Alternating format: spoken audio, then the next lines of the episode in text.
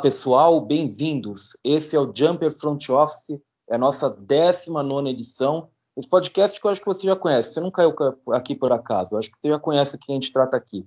A gente trata, a gente tenta pelo menos fazer uma discussão sobre NBA, sobre jogadores, sobre possibilidades de troca, sobre meandros financeiros que, que, podem ser explorados e que a gente não entende tanto. Eu, por exemplo, só aprendo com esses caras aqui a cada edição. Até por isso eu estava sentindo falta. Acho que já, já, fazia tempo demais que a gente não gravava. Essa aqui, como eu disse, é a 19 edição. O meu nome é Ricardo Estabolito Júnior, eu sou editor do Jumper Brasil e estou aqui com os meus colegas do Basquete FM. Primeiro, começando sempre pelo meu xará, Ricardo Romanelli. Xará, tudo bem com você? Fala, Xará, tudo certo por aqui? Espero que esteja tudo bem com os nossos ouvintes e também com o nosso querido André que vai se manifestar na sequência. 19 edição, né? Estamos aí voltando às atividades. O Jumper Front Office que não tem aí uma periodicidade definida, porque a gente vai justamente conforme a, a, pauta vai exigindo, né? Até porque a nossa proposta aqui é realmente fazer algo diferente, não ficar enchendo linguiça, mas trazer um, um conteúdo mais técnico para os ouvintes que se interessam por esse tema, né? Então, estamos aí para essa 19 edição do Jumper Front Office. Sem dúvida. Diferente. Eu gosto de chamar de especial. A nossa abordagem é especial. E o, o Xará sempre me dá um spoiler, né? Eu vou chamar o, o André Morim, mas ele sempre chama primeiro. Então, André, tudo bem com você? Como vai? Tudo bem contigo, Ricardo, a Roma e todo o pessoal. Mas é muito tempo. Fui até ver aqui, a, gente, a última vez que gravamos foi em setembro. O assunto era Ben Simmons, mas hoje não, não vai ser, né? Não vamos, apesar da novela continuar. Mas para ver como faz tempo que a gente não grava mesmo, acho que você ainda não tinha mudado de cidade, né, né, Ricardo? E meu filho não tinha nem nascido. Meu filho esse final de semana fez dois meses já. Então, para ver como fazia tempo que a gente não, não gravava aqui no, no Jumper Front Office. A vida passa, a vida muda, né? Fico parabéns para André. Então, para começar, parabéns para o André, logicamente, é, pelo filho, obviamente. E eu, como eu disse, né, como o André é, deu spoiler aí também, eu mudei de cidade, até por isso que a gente demorou um pouquinho para gravar também. Eu, eu, me mudei da Bahia para São Paulo, então eu também atrasei um pouco essa, essa escala aí do, do Jumper Front Office. Pode colocar a culpa em mim.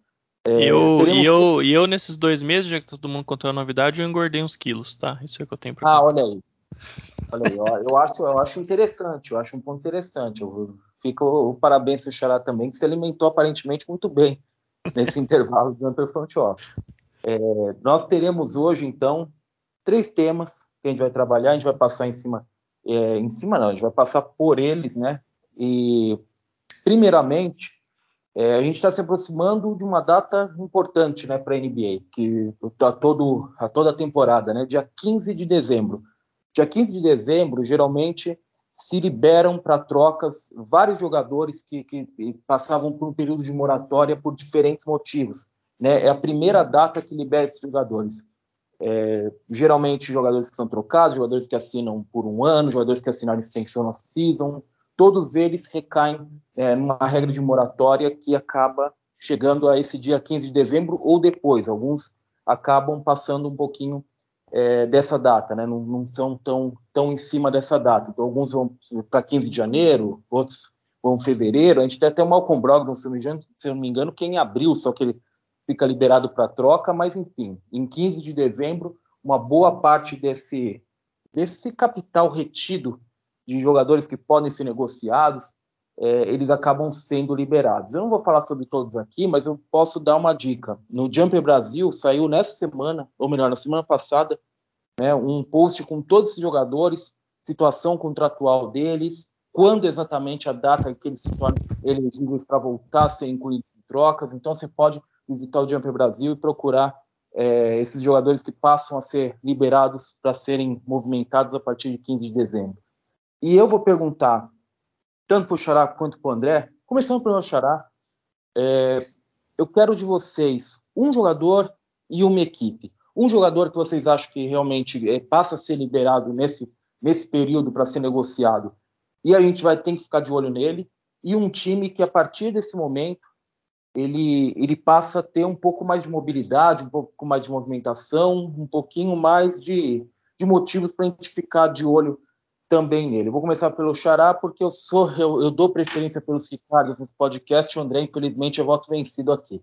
Então, Xará, você pode começar, por favor. Um jogador e um time para a gente ficar de olho nesse, nesse período aí que começa agora, né? nessa semana, no final dessa semana, início da semana que vem, na verdade, né? Então vamos lá, nessa ditadura de Ricardos aqui, né?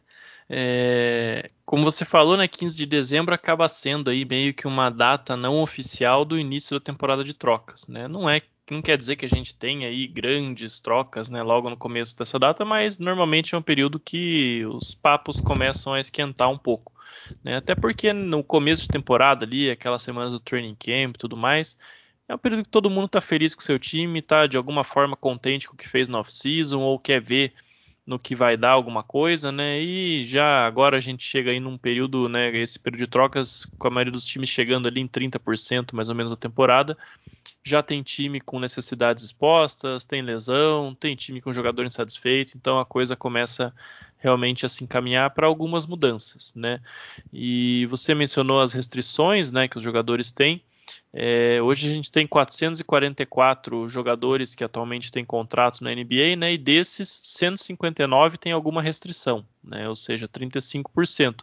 E a grande maioria deles é porque foram jogadores que assinaram contrato no off-season e aí é, não podem ser trocados. A grande maioria deles, né, desses que têm as restrições de contrato assinado no off-season, passa a poder ser trocado agora em 15 de dezembro. Então, quem quiser ver a lista inteira pode acompanhar lá no Jumper. Mas eu vou destacar um jogador aqui que não é surpresa para ninguém. Acho que é mais do que anunciado que ele vai ser trocado, mas eu quero comentar algumas particularidades do caso, que é o Kemba Walker.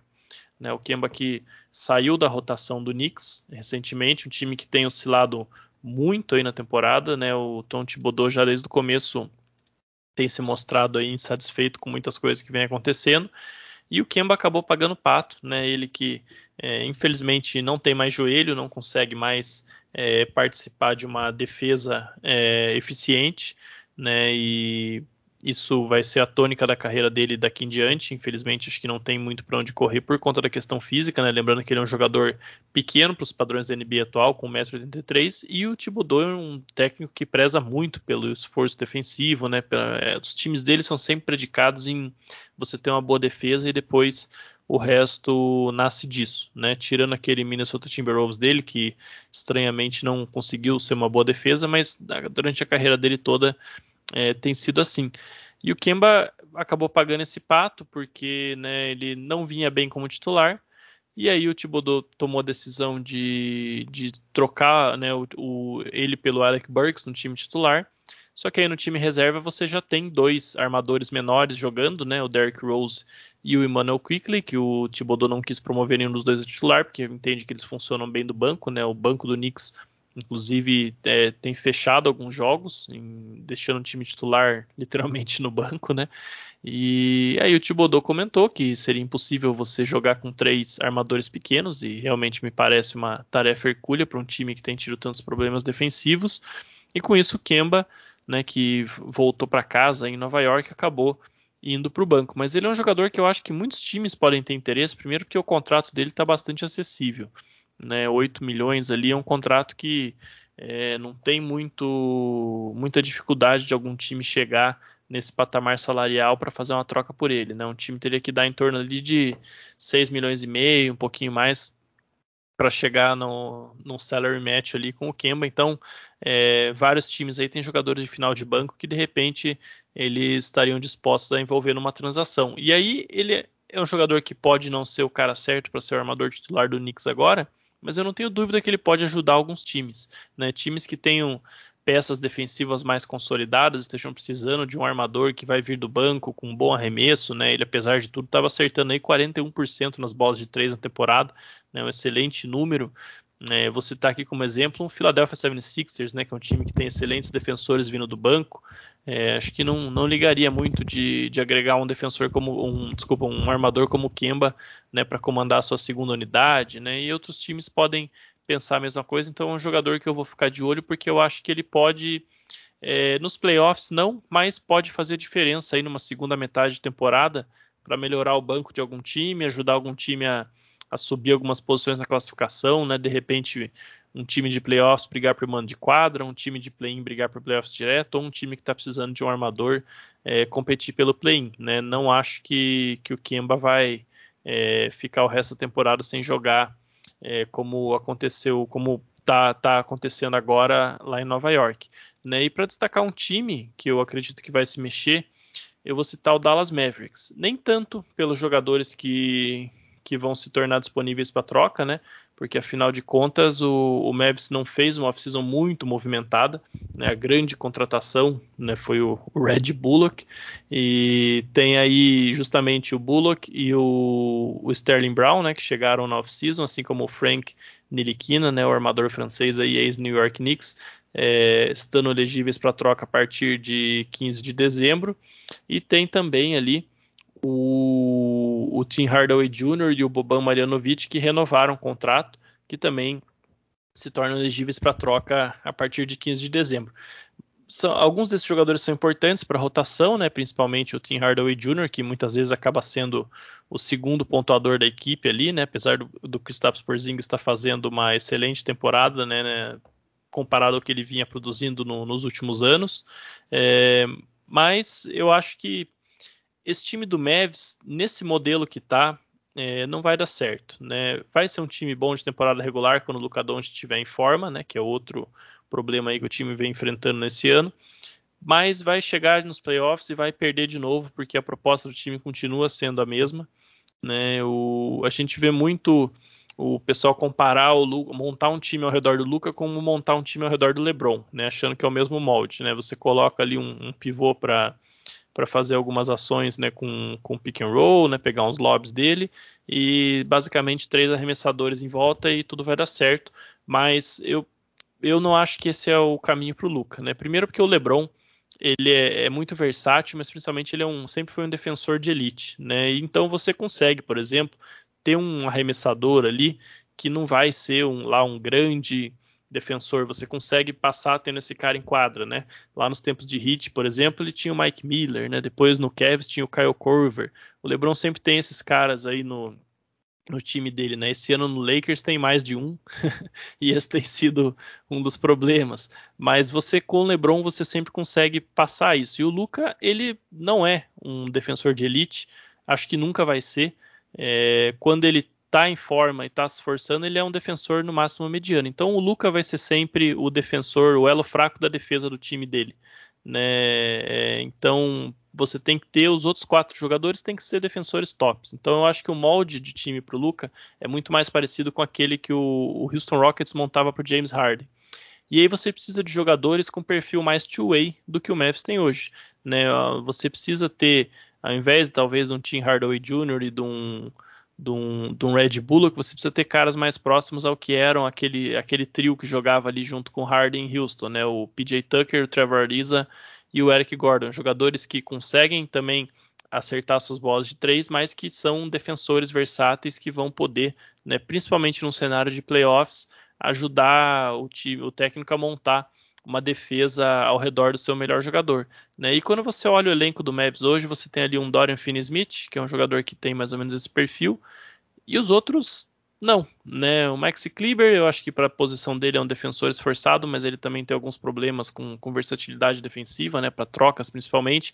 O Sterling Brown, um jogador que chegou é, com essa proposta, mas está jogando pouco, né? 12 minutos por jogo, Neliquino também, 13 minutos por jogo. Então, quando você olha os jogadores que estão mais recebendo minutos ali, o Mavis ele precisa né, desse tipo de jogador. É, a gente viu até aí um rumor, né? Foi um, um, um setorista da Filadélfia que comentou ontem que o Luca, quem sabe, gostaria de jogar com o Ben Simmons. Né, mas é muito difícil, eu acho, o Mavis, essa altura, conseguir uma troca pelo Ben Simmons, mas sem dúvidas é um time que precisa buscar defensores, principalmente defensores versáteis, se quiser evitar outro problema em playoffs. Né? O Porzingis é um jogador que infelizmente não tem mais a mobilidade de antes da lesão, ainda não conseguiu recuperar isso, né? então não tem sido um, um, protetor de ar ali tão eficiente como poderia ser, e principalmente um jogador que não vai conseguir nunca trocar o perímetro, né? Então a receita para bater o Mavis nos playoffs vai ser sempre a mesma, né? Small ball, é, como o Clippers fez aí no ano passado, vai, vai solucionar é, qualquer jogo de xadrez aí contra o Mavs nos playoffs. Então é um time que eu acho que vai ter que buscar esse caminho, né? Vai ter que mudar um pouco a receita do que tem feito. Até agora conseguiu sucesso na temporada regular. Esse ano não está tendo tanto sucesso, né? Um time que está aí com campanha é, equilibrada, né? 50% de aproveitamento até agora. É, e eu acho que vai ter que ir por esse caminho. Né? O que dificulta um pouco é o time não ter tantos ativos para colocar numa troca. Né? Pela troca que levou o Porzingis a Dallas, o, o, o Mavs deve ao Knicks uma escolha de primeiro round ainda. Né? Só que essa escolha é como? Ela tem proteção em 2023 para ser top 10, né? Então, se ela for top 10, ela continua sendo do Mavs. A mesma coisa em 2024, a mesma coisa em 2025. E se nesses anos todos essa pique não se converter, ela vira uma pique de segundo round em 2025. Então, a probabilidade é até alta, eu diria, né, dessa pique converter já em 2023, porque eu não acho que o Mavs vai né, errar tantas coisas a ponto de, de ser um dos piores times da NBA para ficar com uma escolha top 10 em 2023. Mas por força dessas proteções todas e pela Step on Rule, né, que, que, impede que o time troque escolhas de primeiro round em anos consecutivos, como essa pique pode se converter em qualquer momento entre 2023 e 2025, o Knicks, o não pode trocar nem a escolha de 2026. Então a próxima escolha que o Mavs poderia trocar é 2027. Então é basicamente a única coisa que pode colocar aí com um desses jogadores para trocar. Mas o Tim Hardaway Jr. é um salário grande, né? Quando você junta, por exemplo, ele e de repente o Red Bullock, você já chega em 30 milhões de salário, né? Ou sei lá, um, um Willie Cauley Stein, né? Mais um outro jogador e você já chega perto desse patamar também com uma pique quem sabe você consegue buscar aí, né? A gente vai falar daqui a pouco do Blazers, né? Vai que o Blazers resolve é, entrar numa reconstrução. Quem sabe não tá longe aí do que você vai ter que dar pro, pro Portland Trail Blazers pelo CJ McCollum, né? Alguma coisa assim, que também não é um grande defensor, mas já resolve um dos outros problemas do time, que é você ter um criador secundário ao lado do Luca. É, mas acho que a conclusão aqui é que, apesar do caminho ser difícil, essa fórmula do Mavs aqui não vai dar. E eu acho que é, pode ser que seja só na off-season que eles vão se mexer atrás disso, mas é, eu acho que já nessa deadline tende eles fazer alguma coisa, porque esse formato aqui não vai dar para criar um time vencedor ao redor do Luca. Para destacar um jogador, tá, só pegar, aproveitar pegar o gancho já direto, porque assim, se, for, né, se a gente for respeitar isso que, que você perguntou, de jogadores que a partir do dia 15 né, vão estar tá elegíveis à troca, Uh, eu queria colocar o, o próprio Red ah, Bullock, né? Que não encaixou. Acho que o Mavs tentou uh, desfazer a besteira que fez lá em, uh, na, na, na passada, né? Quando trocou o Curry pelo Josh Richardson, foi atrás de defesa, não conseguiu. o Bullock veio, não tá primeira vez na carreira que ele está chutando abaixo de 30% de 3. Né? Ele é um especialista em bola de 3, ganhando aí quase 10 milhões por ano, né? Então complica bastante. É, talvez fosse o caso, às vezes, até de tentar entreter o, o próprio o próprio Knicks numa troca pelo Kemba. Né? Uma troca meio seria meio estranho, mas assim o Mavs poderia coloca o Jalen Brunson de, de titular, né, ao lado do, do Luca, que pelo menos nessa temporada tem sido bem melhor do que do que o Lucas sem o Brunson em quadra. Né? O, o, o, Mavis, quando o Lucas está em quadra e o Brunson está tá jogando, eles têm um net rating quase 0 a 0, né? de menos 0.4. Ou seja, né, a cada 100 posses eles marcam, tomam 0.4 pontos a, a, a mais né, de defesa. Só que quando o Lucas está em quadra e o Brunson não está, o, o Mavis ele tem um net negativo de quase 8, menos 7.8. Né, o Mavis é, marca em média 100,6 pontos e toma 108,4 pontos. 100,6 de offensive rating, né, aquela, aquela estatística avançada, é, é, é, o ataque do Oklahoma City Thunder, que é o pior ataque da, da NBA. Então, a gente pensar que um time com Luca, né, tendo esse nível de ataque, é, é absurdo, né? ainda mais considerando que, que era um time que vinha no passado do, de um dos ataques que é quase foi um dos melhores rating da história, né? Então, alguma coisa precisa fazer. Uh, para mim, não é coincidência que o técnico é Jason Kidd, né? Foi avisado por muito tempo que ele não é um técnico, né? não, dá para entender o que, que o o que, que o quis com, com o Kidd, mas tá, o resultado por enquanto está aí. Então, acho que um jogador que estaria elegível à troca uh, agora seria ele.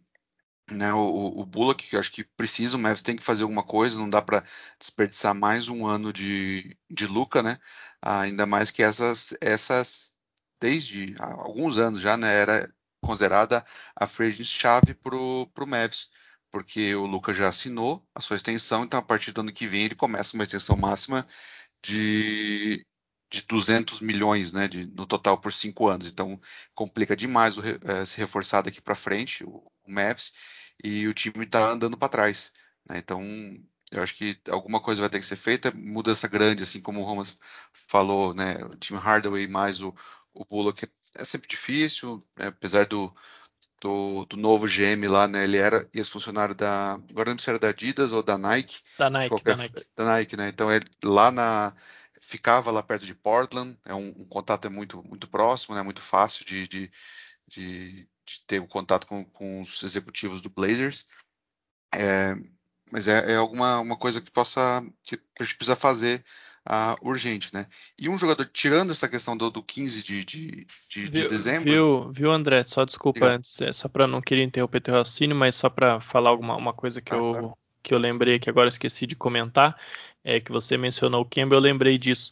E outro ponto que eu acredito que o, que o Knicks vai buscar usar esse contrato do Kemba para alguma troca é que ele, o Knicks precisa de um armador titular, né?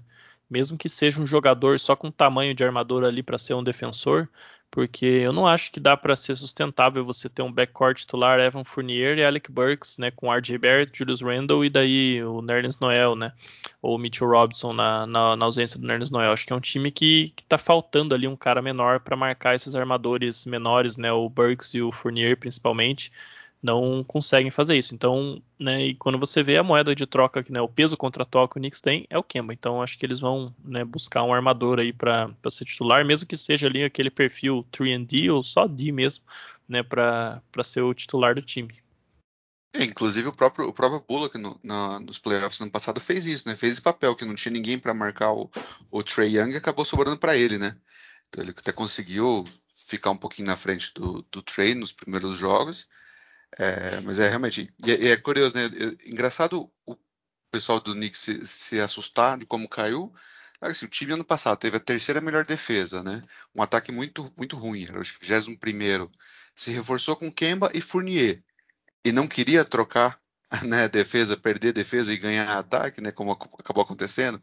O problema é que acho que subestim, é, subestimaram demais, né? O, o poder deles, superestimaram, na verdade, né, de achar que eles iriam dar um salto de defesa tão grande e não iriam perder o, o, o lado defensivo né, do, do Knicks. Acho que confiaram demais no, na mística do Chips. É, tá, falando um jogador, tirando esse 15 de dezembro, um jogador que eu acho que deve ser trocado, acho que é bom ficar de olho e aposto sim que um time que queira dar um salto, né, no, no, nos playoffs, assim como no passado foi o próprio Bucks fez, né, quando trocou pelo PJ Tucker, né, e, e fez uma e conseguiu o, título. Não dizendo que também não, tô, não dá para garantir que vai, ser, vai ter esse mesmo efeito, né? É alguém ir atrás do Jeremy Grant lá no Pistons, né? Uh, ele ano passado teve uma temporada muito boa, mostrou, né, com o que, que, que ele poderia realmente ser mais do que uma do que uma terceira opção, Uh, mas acho que também ele não vai ser uma segunda ou mesmo uma primeira opção nesse Pistons. Né? Então acho que não faz muito sentido o Pistons tentar uh, caminhar muito com ele. Acho que na segunda metade da temporada vai precisar uh, virar mais os esforços ali né, para ver o que, que, tem de fato nesse, nesse, em todos esses jovens, proteger a, a pegar a melhor escolha possível para a próxima temporada, né? E acho que o Jeremy Grant é, um, é o tipo de jogador que pode ajudar demais um, um time nos playoffs, né? O, o próprio Lakers, né? se a gente parar a pensar, é o tipo de jogador que o Lakers hoje precisa. Né? Seria né, muito mais interessante hoje se, se fosse para abrir mão de, de do, do Taylor Horton Tucker e o Nang, que são praticamente os dois únicos contratos que o Lakers pode trocar, né, por um jogador. Acho que uma das pouquíssimas opções que eu veria e achar que vale, valeria a pena trocar seria por ele, né, pelo Jeremy Grant. Você poder ir para um jogo né, com, com, com AD, Grant e LeBron né, né, né, no, no front court. Então, acho que fica um time muito melhor defensivamente. Ou, ou o, o Harrison Barnes, que é mais ou menos o mesmo perfil, né? Ele poderia marcar mais uns, os, os power forwards do time, ele tem um aspecto mais, mais defensivo e é, é um outro jogador que eu veria com bons olhos no Lakers, né? Para ter um para acertar um pouquinho melhor essa o que está faltando no Lakers, né? Um, um jogador ali na wing para marcar que que não tem, definitivamente não tem, né? E acho que eu, mesmo com a Ariza voltando, acho que não é mais esse, ele não é mais esse cara já há alguns bons anos que ele que ele não, não desempenha esse papel, principalmente como primário, né? E o, o Barnes que é, é, do time que eu queria destacar, que é o, o Kings. Né? Eu acho que o Kings precisa se mexer. É, eu não sei se se mexe. Fez uma primeira mudança, primeiro movimento, né? Ao, ao demitir o, o Luke Walton, técnico. Ah, mudou pouquíssima coisa, até porque era mais do que óbvio, né? Que o problema ali ah, tinha muita culpa, obviamente. O Luke Walton é, errou muito novamente a segunda oportunidade, continuou mantendo muitos erros que, que cometeu quando o técnico do Lakers, é, mas acho que ainda precisa mudar esse elenco. O, o, o McNair, né, o GM, ele já tem dois drafts, draftou dois, dois armadores, mesmo tendo já o De'Aaron Fox né, no, no, time, com dando extensão pelo máximo, mesmo tendo o Buddy Hield.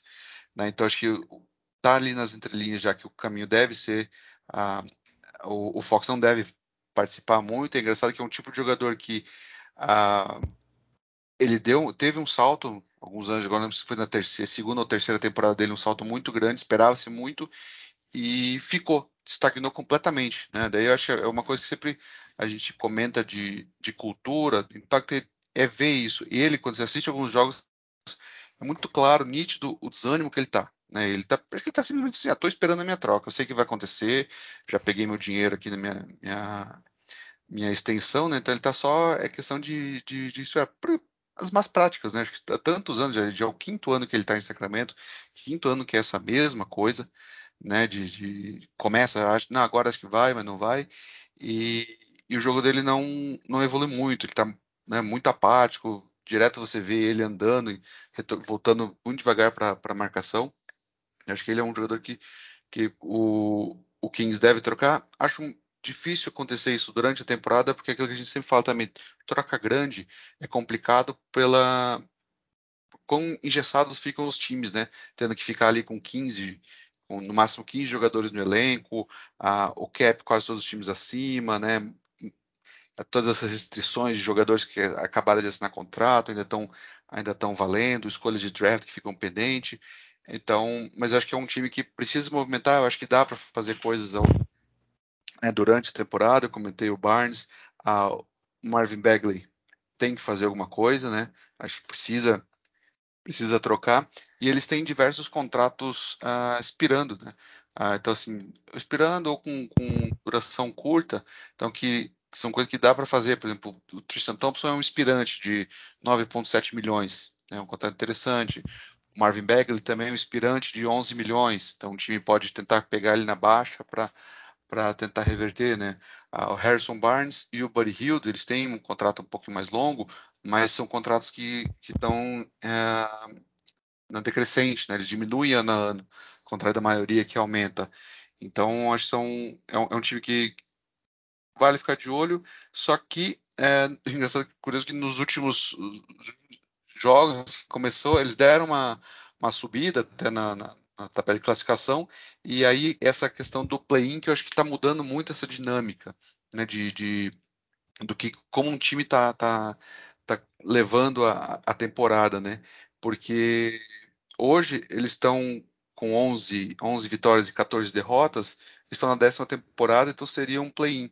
Né? Não está nos playoffs, aquela coisa, teria que jogar, ganhar dois jogos seguidos para conseguir ir para a primeira rodada, mas já é diferente do que estava nas temporadas anteriores, né? Que se fosse considerar, ah, estaria, estaria, né, eles estariam já praticamente já pensando em, na, na, próxima temporada. Então, talvez eles não troquem para não mexer em química, não mexer em, muito em, em entrosamento, para tentar uma, um desespero, né, ir ao play-in e dizer que depois de 15, 16 anos lá, voltaram a, a jogar alguma, alguma coisa que vale, alguma coisa parecida a playoffs, né?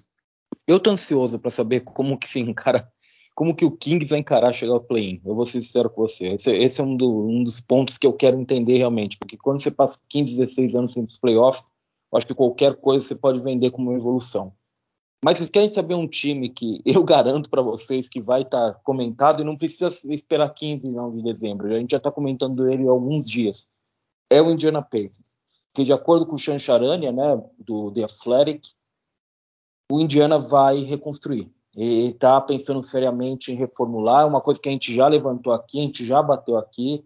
Eu acho que Indiana está pronto para dar esse passo à frente. Então, segundo né, o, o Charania, Miles Turner ou Domantas Sabonis devem deve sair. E aí eu acho que é muito claro que é o Miles Turner, se é um ou outro, porque o Miles Turner é um cara que a gente já tem batido muito em, em relação à disponibilidade de mercado, um jogador, obviamente, Sabonis é um jogador mais valorizado, eu acho que, que, é, que é como as pessoas enxergam, né? um cara que já foi All-Star, é, provavelmente ainda é, não sei definir como que a gente, quando um jogador deixa de ser All-Star. Eu acho que um cara com 25, 26 anos que já foi All-Star, para mim ele segue All-Star. Então, Sabonis me parece que é um cara mais complicado de você trocar do que o Miles Turner. Caris Lever está é, disponível também para trocas. A gente já tem de mais tempo, né? Alguns jogadores que a gente já vem escutando há mais tempo sobre isso, como o Jeremy Lamb, que está sempre especulado, o Justin Holiday. É, então, Indiana eu acho que está pronto, né? Pelo, pelo, menos pelo que o Charania fala e pelo que a gente já comenta aqui, nós mesmos comentamos em alguns episódios de Jumper Front Office, eu acho que Indiana está pronto para dar esse passo à frente. É, eu vou começar pelo André agora para não me, me culparem de ser ricardista demais. Mas, André, é, eu estava olhando essa folha salarial do, do Pacers, eu tenho umas sensações um pouquinho conflitantes com ela. Tem muito dinheiro em cima de, de alguns poucos jogadores, mas eles têm aqueles contratos que a gente costuma falar aqui, né? Alguns contratos que são de fácil movimentação, que podem ajudar trocas ali num, num, numa faixa de valor média. É, então tem alguns, sabe, quando eu penso no Indiana reconstruindo, e aí a gente está falando, obviamente, de, de, jogadores veteranos, esses que eu citei provavelmente saindo, eu, eu tenho sensações conflitantes quando eu olho para essa folha salarial, o que eles podem fazer. E sempre lembrando que eles acabaram de comprometer uma bela grana no Malcolm Brogdon, né? É, antes da temporada começar. Então, o que, que, você pode dizer sobre essa folha salarial? O que o Pacers pode fazer aqui? Qual o provável próximo passo do Pacers se isso que o Charanha está noticiando é verdade, sabe? O que, que, o que, que você imagina aí que é o próximo passo para o pessoal indiana fazer essa reformulação, essa reconstrução, como for? É, o Pacers acho que até demorou para fazer isso, né? A gente comentou em alguns episódios, inclusive quando eu estava ainda começando a novela do, do Harden, né? A gente colocou, falou assim, ah, um time que jamais vai tentar ir atrás dele, mas que deveria era o, o, a gente citou o Pacers, né? Por quê? Porque era um time que se via que ano após ano esse elenco chegou, tinha, havia chegado no teto, né? Era aquela coisa da primeira rodada, era a primeira rodada, tá, né? e é também, e, só que era sempre foi a, a mentalidade que o dono passa pro, pro seu front office. Né? Ele sempre teve muito tranquilo com isso. Ele falou: eu prefiro isso do que passar né, dois, três anos fora de playoffs, tentando pegar a escolha lá. Eu prefiro ter um produto que eu entregue né, ali de certa forma competitivo, tem ali três, quatro jogos, três joguinhos de playoffs em casa, pelo menos, né? Máximo, né? É, para para entregar ter meus ter meus fãs em, em casa entrando dinheiro enfim né que é o a gente a gente vê a NBA como esporte como paixão e, os caras olham estritamente como negócio né a gente nunca, nunca dá para esquecer disso. E eu acho que ele acabou nesse ano ele finalmente foi convencido que tem que mudar né? E, e, e, acho que essa matéria do, do Chance foi assim, surpreendeu, não, não imaginava. É, acho que tinha que fazer, mas não, jamais imaginava que ele fosse, ele fosse anunciar os quatro ventos, assim, né? O Pacers é um time que é muito mais, ele trabalha muito mais fora da mídia, tanto que quando houve a troca do, do Paul George, né, da, lá ainda por OKC, o OKC foi um, um destino completamente surpresa, né, que ninguém esperava, não estava vindo, e inclusive o retorno do Paul George, justamente agora está indo para troca também, né? Que, é, que foi o Sabonis, né? Diretamente, que ele veio ainda com um contrato de rookie, acho que ele estava na segunda temporada ainda, uh, no contrato de calouro, e o Oladipo, que foi trocado ano passado né, na troca do Harden pelo Caris LeVert. Então são os dois frutos que o, que o, o Pacers recebeu do, do Paul George, estão agora de volta ao mercado, além do, do Miles Turner, né, que é, um, é coisa de ou Sabonis ou Turner, eles não estão ouvindo proposta pro, pelos, pelos dois, mas estudam trocar um dos dois somente, né? Porque eles querem abrir espaço na, na, no, no, no, elenco para os dois rookies que eles escolheram nessa temporada, né? Acho que na 14 e 21 alguma coisa assim, foi nessa, mais ou menos dessa faixa, né? Que é o Chris Duarte e o Isaiah Jackson, né? Um, um ala armador e um, e um power forward, né? Um ala. É, que são os dois, os dois jogadores que eles draftaram, os dois jovens, e eles precisam de espaço, então é isso que o, que o Pacers quer, né? Uma coisa só, depois eu vou até, até gente não, não prolongar muito o assunto que a gente tem, ainda tem mais pauta para comentar, né? Depois, quem quiser dar uma olhadinha lá no, no Twitter, num, num alto jabá, eu fiz um, um fio um pouquinho mais mais extenso, né, falando dessa questão do, do, Pacers, mas acho que uma das coisas que motivaram uh, o, o, o timing né, que você comentou do contrato, como os contratos, ah, tem vários contratos bons para trocar medianos, alguns expirando, mas todos estão chegando mais ou menos na mesma, estão acabando na mesma, na mesma época, né? Ao final dessa temporada, o TJ Warren, que não joga já há muito tempo, né? Infelizmente, está com um problema no pé, ah, ele é expirante. O Jeremy Lamb, comentou também, é expirante, né? São dois contratos aí acima de 10 milhões. Para a próxima temporada, final da 22-23, já tem o, o Turner Levert, o Justin Holiday e o Torrey Craig, que eles assinaram esse ano, né? Então são, todos vêm como, como free agents, 2024 é a vez dos Sabones. Então, assim, se tentar renovar tudo, também já vai ficar um, um time muito caro, porque hoje já é um time caro. Para pensar, né? Hoje o, o, Pacers, esse elenco de hoje do Pacers, né, que está aí, acho que é 11 16, né, um dos piores times na, na Conferência Leste, está 13 terceiro. Lembra se com a vitória de ontem em cima do Knicks eles subiram. Ah, eles estão a quase a pouco mais de um milhão só de, de chegar na linha de luxury tax. Né? Então, assim, é um absurdo você pensar que um time com, que está nessa faixa, que dificilmente vai conseguir chegar em, num play-in, né? Eu acho que mesmo uma troca de, de comando, né? vindo um, técnico como o Carlisle, o time não ainda não conseguiu uh, engrenar, né? Tá jogando muito abaixo do que, do que até poderia, uh, mas é um time para pagar luxury tax, né? Então, e jamais poder estar tá nessa faixa né, o time com, com, esse, com essa campanha, com essa ambição de, de pensar mais em escolha de draft ano que vem em rebuilding, uh, não, pode, não poderia estar nessa fase, né, porque fica muito engessado. Luxury Tax, inclusive, que esse ano acho que vai direcionar muito as coisas dos, do o que os times vão fazer, né? inclusive o próprio Pacers, porque eu estava eu tava olhando, né, como vai ter muito time pagando multas absurdas, né, como Warriors, Lakers, Nets, Clippers, etc. A, a distribuição da multa, porque a multa, né, quando o total de os times que pagam, eles depositam dinheiro para a NBA, a NBA redistribui esse dinheiro entre os times que não pagaram a multa, né? Então, assim, o Pacers, por exemplo, ficando abaixo, ao final da temporada, o Pacers e os demais times, né, abaixo da temporada, eles vão receber um cheque de, estimado hoje, né, de 13 milhões de dólares. Então, assim, é um absurdo.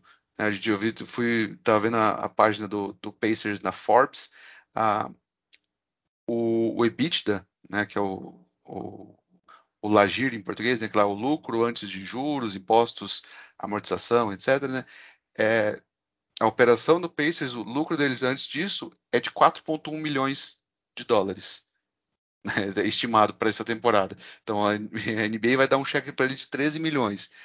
A toda a bilheteria esperada do Pacers ao longo desses 41 jogos né, dessa, da temporada regular, estima que eles vão, vão ganhar 4 milhões de dólares também, de, com, a, com a bilheteria.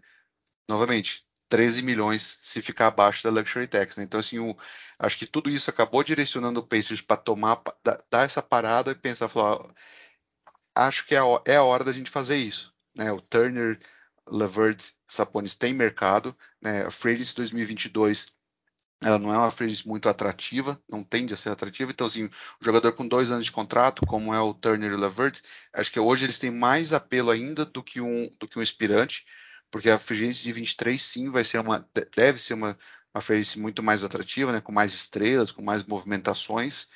Ah, então, é, times também vão ter mais interesse em pegar um cara como o Turner e o Levert, porque na pior das hipóteses eles viram um cap em, em espaço para contratar algum um outro jogador em 2023.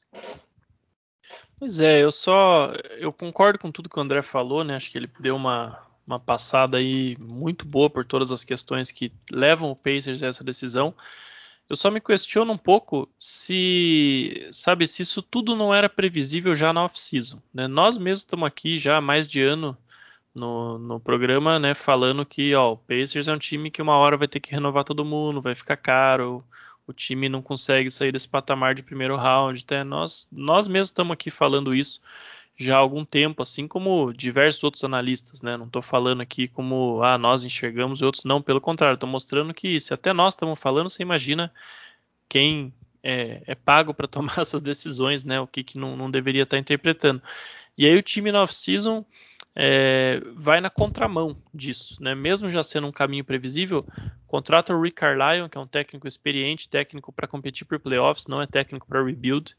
Né? No draft escolhe o Chris Duarte, que sim, chegou sendo um bom jogador na NBA, mas é um calouro que entra na NBA já com 24 anos. Né? Ele não é um projeto jogador, não é um jogador que vai evoluir horrores aí, né? subir vários níveis do que ele é hoje. Né? Provavelmente não. É, ele é um jogador só um ano mais novo, por exemplo, do que o, da, o Domantas Sabonis, né, que está na NBA desde 2016. Então é um calor que entrou já muito mais desenvolvido na NBA, muito mais perto do que é o teto é, teórico dele, né, em tese. Então, é, sabe, mesmo se você tinha essa dúvida se você ia por esse caminho ou não, que tal ao invés de contratar o Carlisle, você contrata um técnico que né, possa servir para as duas situações, né, que seja né, um meio termo, técnico que possa te liderar os playoffs, se é isso que você vai fazer, mas que também seja um técnico que pode desenvolver jovens depois, né? Se você vai por esse caminho. Que tal ao invés de draftar um calor da cidade, você escolhe um cara mais projeto, né? Porque, repito, era evidente que isso ia acontecer, estava muito claro. Né, o Pacers é um time que, mesmo se desse certo, tudo certo esse ano, ia dar errado no ano que vem, porque daí com as renovações, com tudo, o time ia ficar caro. Né, e é um time que, assim, é, é time de primeiro round, a gente sabe disso, né? Faz tempo que o Pacers está nesse patamar, então é, eu acho que a franquia errou feio em, em seguir por esse caminho na off-season, né? Podia já ter pensado num caminho de reconstrução, é, se não começar a trocar as peças, pelo menos é, né, escolher um técnico com perfil diferente, escolher já um jovem com outro tipo de potencial no draft, né, um cara mais projeto mesmo, até porque tinha um bom elenco, né, tem um elenco relativamente profundo, não, não precisava necessariamente né, de um, de um jogador pronto para jogar. Tanto é que agora está falando em trocar jogadores para dar mais espaço é, justamente para o Chris Duarte. Então tá eu, que, é, eu, questiono mais é, essa linha de decisão do Pacers, apesar de eu achar que o caminho certo é realmente esse, até porque a gente tem um exemplo né, da temporada passada do Orlando Magic, né, que foi a primeira temporada com play-in. O Magic foi muito esperto e percebeu que com mais times disputando play-in, é, você chega na deadline com mais times querendo ser compradores, né, ou seja, querendo adicionar jogadores prontos para jogar, do que times dispostos a abrir mão desses atletas. Então, quem vai para a deadline vendendo, é, em tese, consegue um preço melhor. E eu acho que o Magic fez excelentes trocas, né, pelo Fournier, pelo Vucevic, pelo Aaron Gordon. Então, eu imagino que o Pacers esteja também projetando né, ser o, Orlando Magic desse ano, com mais times competindo pelo play-in, vai poder leiloar os seus jogadores aí em tese melhor do que faria até eventualmente no draft, alguma coisa assim, né? Vou dizer uma coisa para você. É. André, só uma coisa, vou dizer uma, só, só uma coisa rápida. Tem gente interessada, essa questão, né? Tem muito, você vê pelo, pelos rumores em torno de, de especialmente Miles Turner, parece que todos os times da liga querem Miles Turner. É impressionante como todo mundo quer Miles Turner, né? Então, gente interessada, certamente tem. Pode falar, André, por favor. Não, é só comentar, porque realmente é, foi bem curioso, essa, bem curiosa essa contratação né, do, do Rick Carlisle. Eu tava, mas eu estava até pensando, né? Que o, o Pacers foi nesse caminho, né? Na temporada passada. Contratou um técnico novo, sem experiência, lá do, do assistente do Nick Nurse, né? O careca maluco lá uh, o Bjorn e a gente viu o que deu. Eu não sei se também o, o, o, o tanto o Preacher, né, que é o, é o executivo, quanto o, Herb Simon, que é o, que é o dono, ficaram meio meio ressabiados, né, querendo apostar novamente. Falar, não, tudo bem, a gente vai para um rebuild. Eu também não sei. Aí é, é tô botando é, o chapéu de alamento querendo fazendo coisa minha, não vi lugar nenhum, não li. Não sei também se às vezes o próprio Carlisle não quis isso, né? E começar um rebuild, ter um, dar um passinho atrás, porque quando a gente olha ele já está no vigésimo ano como, como técnico. Né? Hoje ele já é um dos técnicos mais velhos da NBA. Né? Parece que foi ontem que ele começou, mas ele, ele já está. É a vigésima temporada dele como técnico da NBA, está com 62, quase 63 anos. Na idade já está. Acabou de fazer 62 anos. E ele gosta muito de Indiana, foi um dos primeiros times que ele, que ele treinou, né?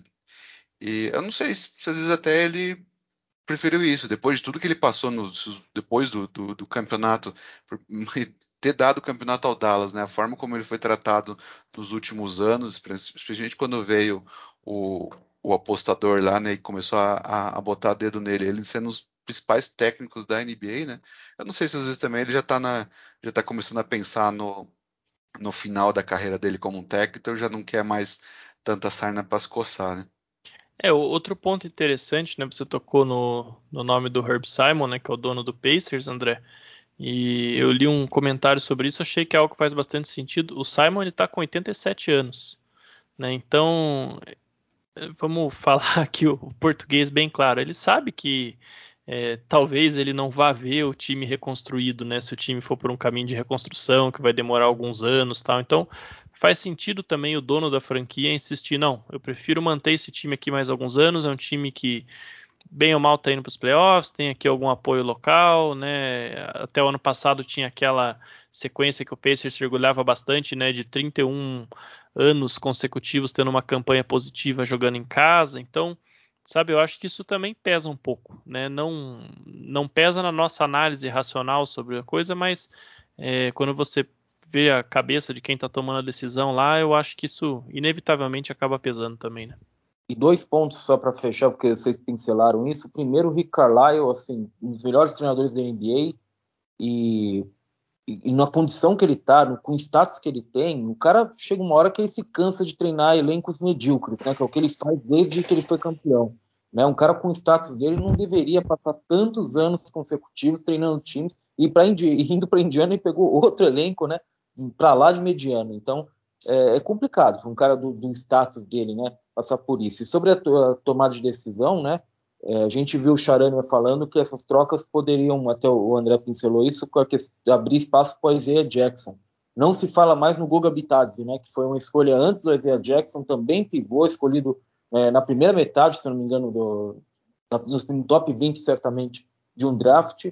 É, uma escolha que pouca gente entendeu e que meio que não se fala mais nele, né? Então é um, uma escolha aí que provavelmente foi para o saco. É, outro time que a gente vai ter que comentar, mas aí é, é, é um caso diferente, né? É o Portland Trail Blazers, a gente já está comentando, na verdade, o Portland Trail Blazers, né? Mas eu, eu, acho que é um caso diferente, porque em Indiana você tem sinalizações claras eh, de que vai acontecer alguma coisa ali. No Blazers, eu não sei. No Blazers você tem esse turbilhão de problemas acontecendo, né? E você não vê alguém dar o primeiro passo para dizer o que, que, vai acontecer aqui. Então o Damian Lillard fica dando esses esses sinais mistos, né? Nunca se sabe direito se ele quer sair, se ele quer ficar, dá umas declarações meio atravessadas, depois fala que não está entendendo por que, que todo mundo fala em troca para ele, é só ele mesmo ouvir o que ele está falando em alguns dias, né? Nos dias ruins, meio bipolar. E você tem, obviamente, o Neil Shea, né, o GM, sendo demitido nesses tempos, o CJ McCollum falou que basicamente, né, ele, ele, entre aspas, aspas dele, né, é, todo dia tem uma merda diferente aqui. É impressionante. Sempre está acontecendo alguma coisa errada aqui, está uma bagunça, o negócio está complicado.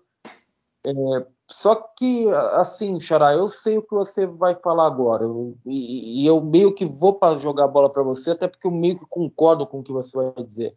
Mas é, é, toda essa bagunça, e eu não vejo uma tomada de decisão aí. Eu não, eu, assim, é como se as bagunças estivessem acontecendo e ninguém tomasse, ninguém falasse, eu vou fazer isso então para resolver isso, eu vou, eu, eu, eu, vou reconstruir tudo, ou vou apostar nisso aqui mesmo, estou fechado, vamos embora.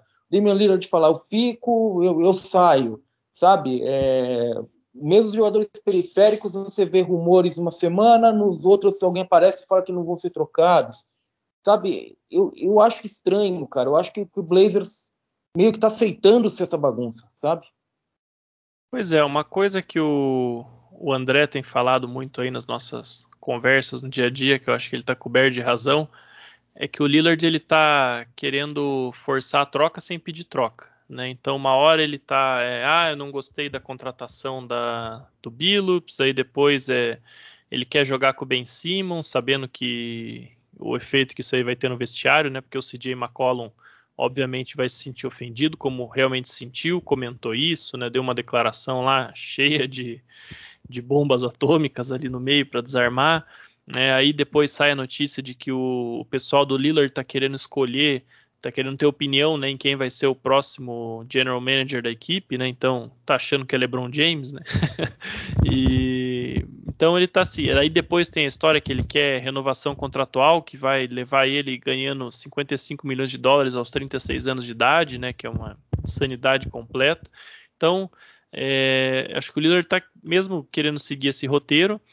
E é impressionante como o Portland é, todo ano vai, muda, é, tenta trazer jogadores tal, e não, não consegue acertar a fórmula, não consegue acertar principalmente a defesa do time.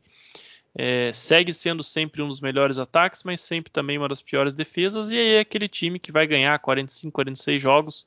E se, se as estrelas se alinharem, vai chegar uma vez na final de conferência, como chegou né, em 2019, apenas para ser ali é, surrado pelo Golden State Warriors, né? Chegou muito pelo a questão do chaveamento do qualquer outra coisa, né? Pegou um Nuggets ali é, muito cru ainda no segundo round, né? Então é um time que não não vai, né? Até saiu uma história essa semana de que quando teve aquela derrota em 2018 nos playoffs para o Pelicans, né? Aquele Pelicans lá que o Drew Holiday sozinho marcou o CJ e o Dame praticamente, né? De, de, realmente engoliu eles no defesa ali naquela série, né, junto com o Anthony Davis, é claro, também com uma grande performance, mas o Blazers era visto como favorito naquela série e acabou sendo varrido pelo Pelicans né, e, e o finado Paul Allen, né, que era o dono da franquia, ele disse que ele entrou no vestiário assim possesso com aquilo, estava muito bravo, falou que aquilo era inadmissível, todo mundo achava que ia ter mudanças depois. E isso acabou não acontecendo, né? Tem anos que a gente ouve falar da da teórica troca do CJ McCollum por um ala two-way né, mais alto que vai complementar melhor o Dame. Mas essa troca nunca apareceu e eu acho que agora vai ficar mais difícil ainda, né? Porque nesse contrato novo aí que o McCollum assinou, é, ele se tornou um jogador um pouco overpaid, né? E já, claro que ele não é um nível Kevin Love, né? é, que é um jogador que hoje já tem muito pouco valor, mas em termos contratuais é difícil mesmo. Você vê até né, para juntar salário, de repente, um time que vai trocar pelo CJ McCollum e vai dar uma peça que o Blazers vai realmente melhorar. É, com o líder de quadra, né? Então né, se falava muito daquela troca CJ McCollum por Tobias Harris, por exemplo time fica na mesma, né? Não, não, muda o status do time, né? Apesar de ser um jogador de um outro perfil, é, é no final das contas não, você não muda o status do time. É, se fala aí também da troca pelo Ben Simmons, né? Que agora seria o que o Dame quer.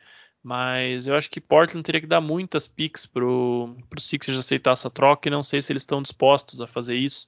Então é uma situação que realmente a gente falou lá atrás, né? Que se for o momento para trocar todo mundo, seria um excelente momento, né? Porque você tem ainda o Lillard no contrato longo, ele está realmente mal essa temporada aí, né? Tem a questão da lesão dele no abdômen desde a Olimpíada, é, acho que tem uma questão de desmotivação também, mas eu não acho que isso atrapalhou o valor dele, né? Tem muitos times que ainda adorariam fazer uma troca por ele. Na sequência, o CJ McCollum certamente seria trocado também. E aí sim eu acho que se você vai trocar ele, por exemplo, por ali dois, três contratos, né, mais ou menos expirantes, e, e, aí uma ou duas escolhas de draft, eu acho que você vai ter muito mercado pelo CJ McCollum, porque aí você vai pegar times, vamos imaginar times aí que tenham alas muito bons ou até pivôs bons de repente e precisem de armadores. Tem alguns times assim na NBA, né? Você tem, por exemplo, um Boston Celtics, você tem um Los Angeles Clippers, né? Você tem, dependendo do que acontecer com o Russell Westbrook depois dessa temporada, um Los Angeles Lakers, né? Você tem times nesse perfil. É o que era o Milwaukee Bucks ano passado quando fez a troca pelo próprio Holiday, né? É o mesmo seria, apesar de serem perfis de jogadores diferentes, um time que trocasse pelo pelo CJ né, nessas condições seria mais ou menos igual o que o Bucks fez ano passado na época o Holiday, aquele cara que vai ser a terceira peça, mas é a peça que você precisa na armação, porque você está com, com todo o teu talento no front court. Então, nesse cenário, eu acho que teria um mercado pelo McCollum, né? Vamos reconstruir, vamos trocar o Lillard, vamos trocar o McCollum, tal. Acho que você teria um mercado maior. Mas no cenário de você fala, não, vamos manter o Lillard tentando tocar uma column por uma segunda estrela complemente melhor o Lillard, eu acho muito difícil, muito difícil mesmo. Não, não tem esses caras no mercado. Né? Quando você pensa nomes aí, a, é, Pascal Siakam, outro cara que se fala muito. É, não sei se o Siakam vai ser realmente um cara melhor do que o McCollum, e segundo que no Raptors não. O que, que o Raptors quer com o CJ McCollum também? Nada, né? Então é, não, não enxerga essa troca hoje mesmo. Realmente não, não vejo qual que é a troca que você vai magicamente trocar o McCollum por um cara que vai complementar melhor o Lillard. E aí, o resto do time você tem os buracos de sempre, né? Você tem o Nurkic é um cara que tem um entendimento legal com o Lillard, mas não, não defensivamente é um desastre. É, tem oscilado muito nessa temporada, ele também é free agent, né? O Covington e o Larry Nance são dois excelentes é, defensores na ajuda, mas não são bons defensores primários. Eu acho que está aí a raiz dos problemas defensivos do time. Né? Você tem é, quando você tem dois forwards como esse que são muito bons na ajuda, são muito bons mesmo, são caras de elite na ajuda. Mas aí para dar certo você precisa ter caras é, defendendo na frente da defesa, né, os guards, né, o point of attack e o, e o, segundo guard ali, justamente o Lillard e o McCollum, você tem que ter bons defensores primários ali. Aí vai ser muito bom você ter dois forwards que são excelentes defensores secundários, né, defensores na ajuda, como o Covington e o Nance. Quando você não tem esses caras fechando ali a frente da defesa, aí não vai ter jeito, né, não vai ter defesa que segure. No mais, é um time que erra muito nas suas escolhas de draft, né, uma crítica que a gente já fez aqui no programa bastante também e que tem um outro agravante aí, né? Essa demissão do Neil O'Shea, é, muita gente especulou aí, né? O, o, o procedimento para essa demissão, que é algo que está começando a se tornar mais comum na NBA, né? O time, a gente já ouviu falar aí de alguns front offices, né? Que ah, o time vai fazer uma investigação interna, está contratando um investigador independente para se auto-investigar, e aí isso culmina com a demissão do front office, né? Na verdade, é para você, entre aspas, demitir ele por justa causa e não ter que pagar o resto do contrato dele. Então, os, os executivos da NBA estão até formando uma associação, né, um, o que a gente conheceria aqui no Brasil é, mais ou menos como um sindicato, pra, né, só para ilustrar bem, não, não é exatamente um sindicato, né? Mas assim como os jogadores têm, os técnicos têm essa associação, os executivos estão agora formando uma para se proteger né, dessa tendência dos donos de equipe. Né? Teve a situação do Dennis Lindsay lá em Utah, que já ficou estranha. E agora essa situação do Neil O'Shea tá todo mundo é, tomando cuidado, porque né, às vezes o time vai. É, alguma coisa sempre vai achar, né? Não vai ser um escândalo tal, né? Não estou falando até disso, mas alguma coisa vai achar. Essa decisão aqui financeiramente não foi boa para o time, isso aqui estava fora dos procedimentos, tal. Alguma coisa você sempre vai achar quando você investiga o executivo que passa anos num cargo desse, né? É, então os, os executivos estão com razão preocupados com isso. Mas o, o, ponto até que eu queria chegar aqui é que eh, com essa demissão do Neil O'Shea agora no meio da temporada, né, o presidente do time também saiu. É, quanto tempo né, será que vai levar para o Blazers contratar um outro executivo? Né? Quem vai tocar as decisões é, até lá? Então, pensando aí numa trade deadline em fevereiro, né? É, o time vai ter já um executivo contratado até lá? Se tiver, esse cara já vai ter uma filosofia do que ele vai fazer com esse elenco, né? Porque é uma decisão grande. Você, ah, vamos trocar o McCollum, vamos trocar o Lillard.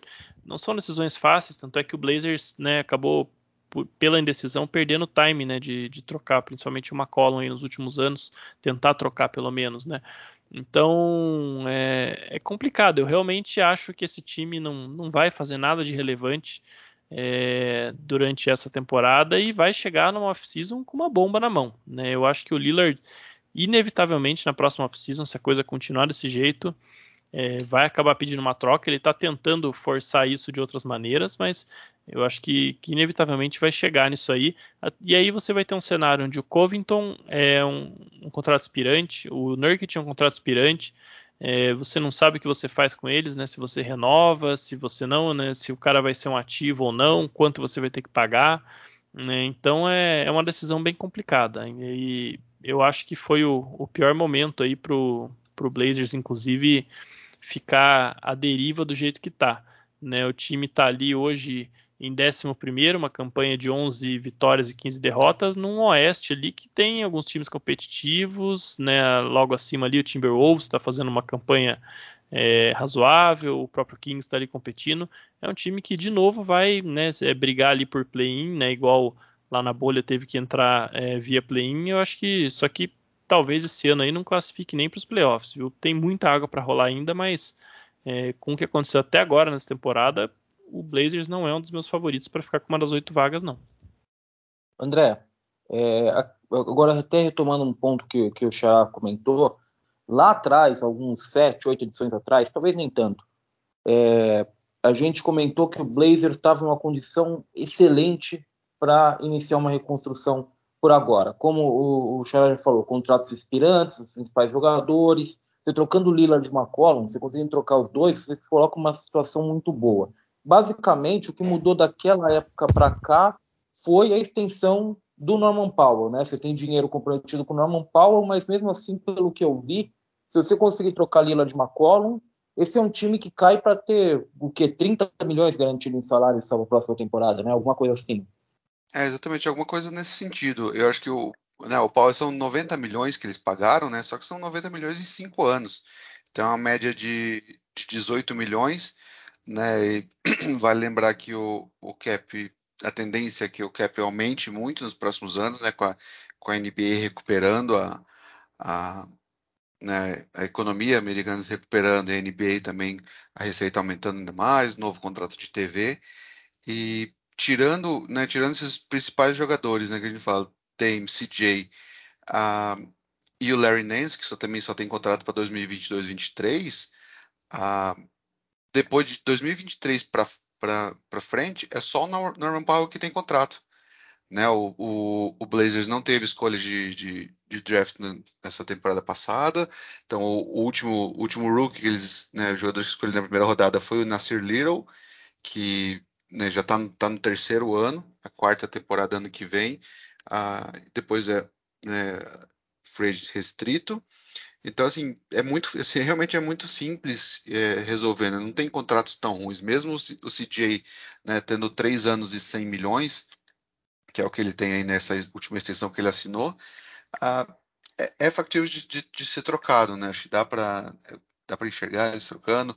O próprio Dame, né, com quatro anos, 3 mais 1, né, que o último é, é um ano de, de, player option também. Isso vai ter muito time, muito jogador, muito time querendo, querendo ele, né? Agora é só esse jogo. Então acho que é o momento ideal realmente para começar. Eles, com a, a, vinda do Larry Nance, foi em troca de uma escolha de draft, né? Eles entraram naquela sign trade do, do Laurie Marketing indo pro, pro Cavs, né? Então eles mandaram uma escolha de, de draft na troca. Se eu não me engano, ela é protegida no, no na loteria.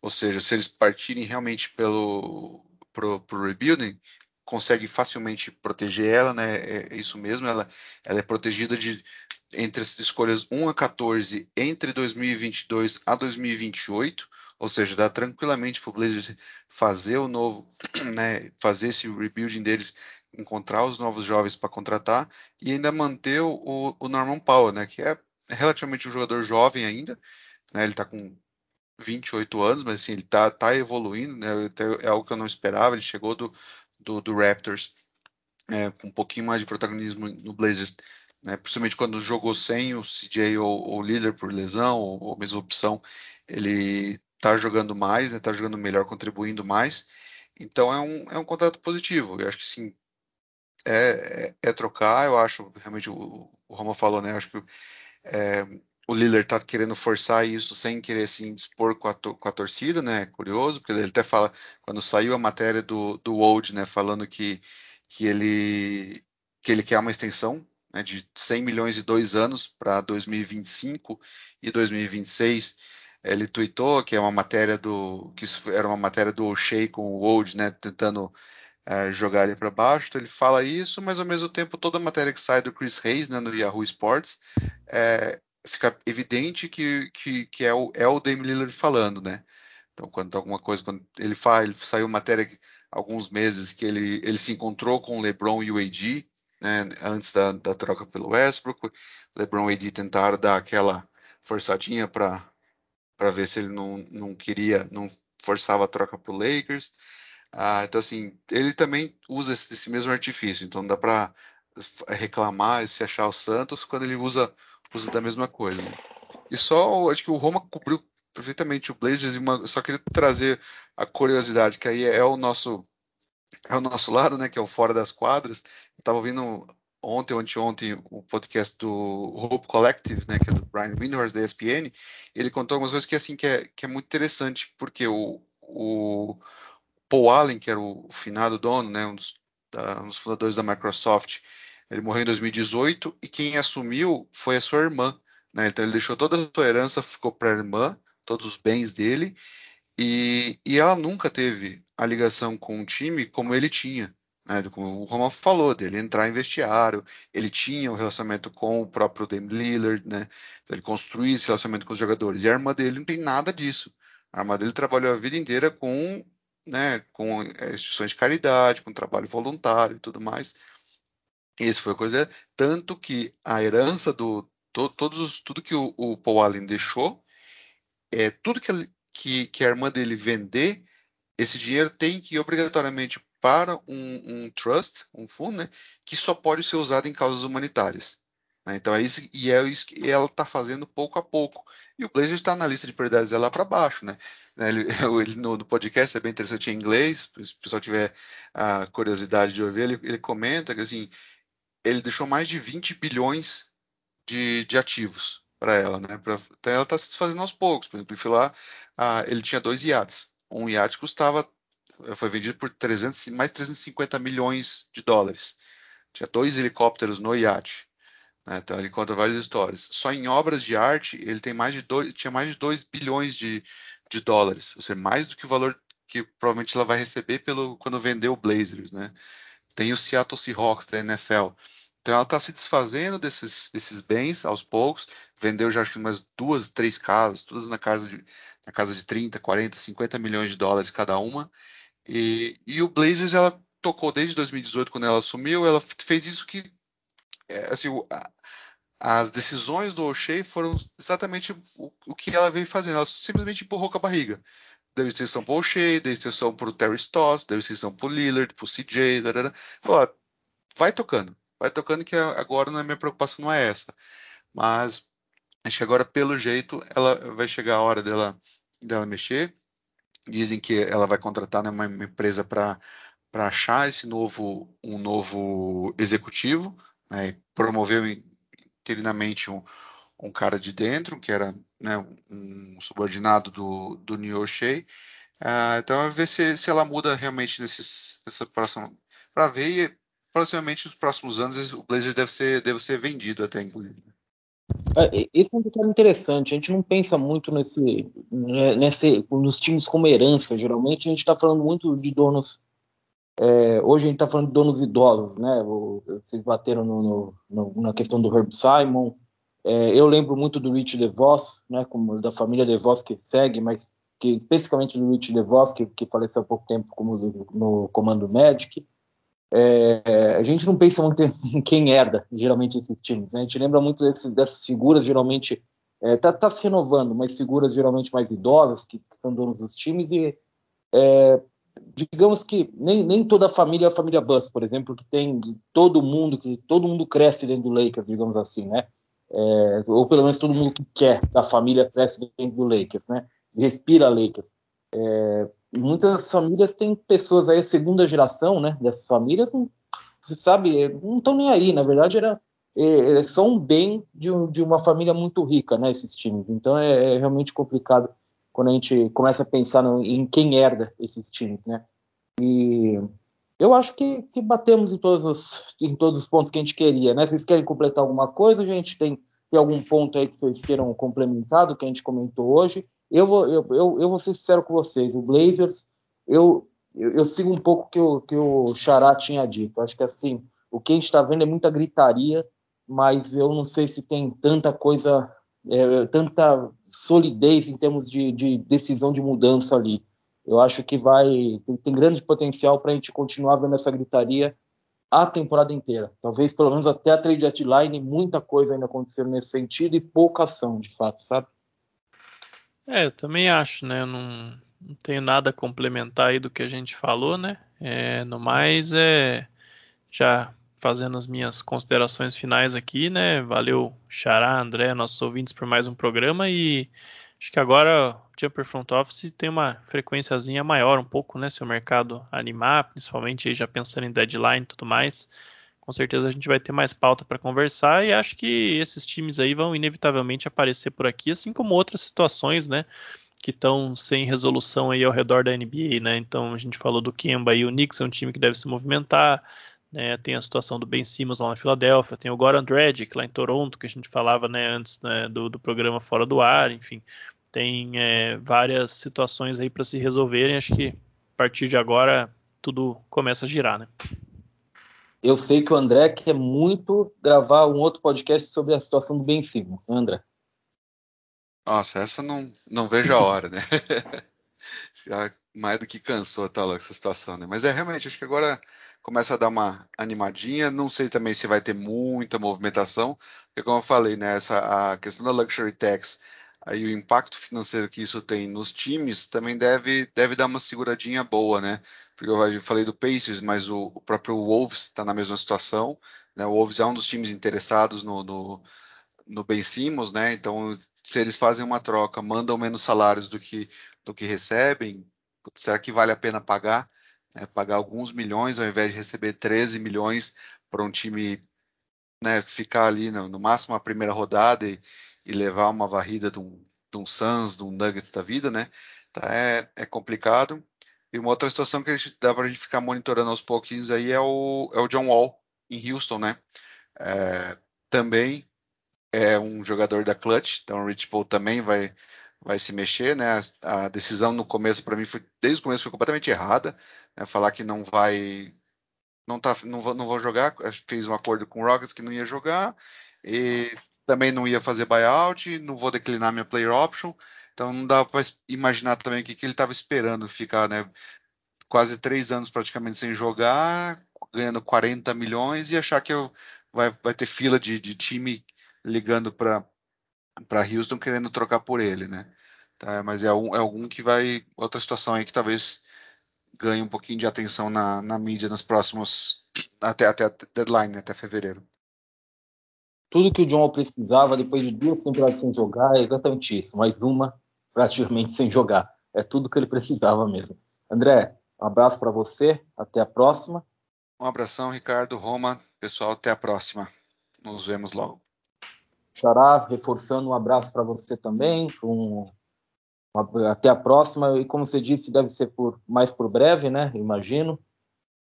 É isso aí. Valeu, Xará. Valeu, André. Nossos queridos ouvintes, mais uma vez. Até o próximo Jumper Front Office, edição de número 20, né? Vamos chegar aí na uma edição de número redondo, né? Edição a camisa do nosso querido Manu Ginobili.